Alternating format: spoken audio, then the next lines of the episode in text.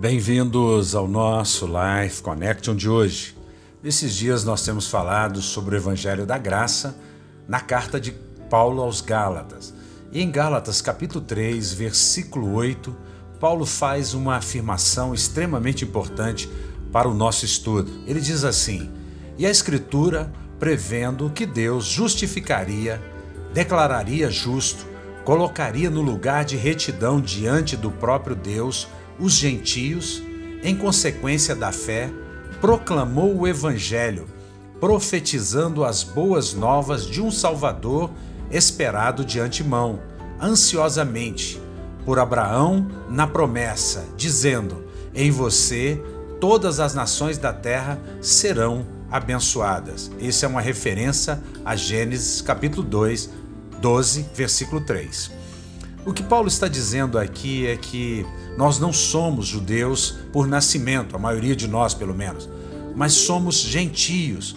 E gentio era aquelas pessoas que não eram judeus por nascimento. Ou seja, toda pessoa que recebe o evangelho da graça, que não é judeu, é, não está sujeito à lei, nem mesmo antes da, da vinda de Jesus, o Messias mas muito menos agora, depois que Jesus veio e que nós estamos depois da cruz. Paulo, então, escreve esse evangelho da justificação pela fé.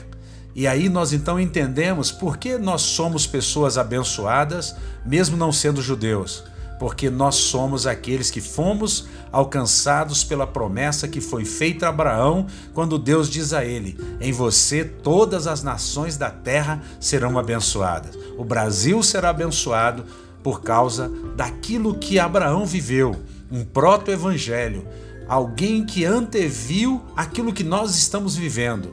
Portanto, Abraão estava profetizando boas novas de um Salvador esperado. Esse Salvador já veio, nós estamos sob o signo dele, Jesus Cristo é o seu nome e ele nos faz benditos como os judeus que creem em Jesus como Machia.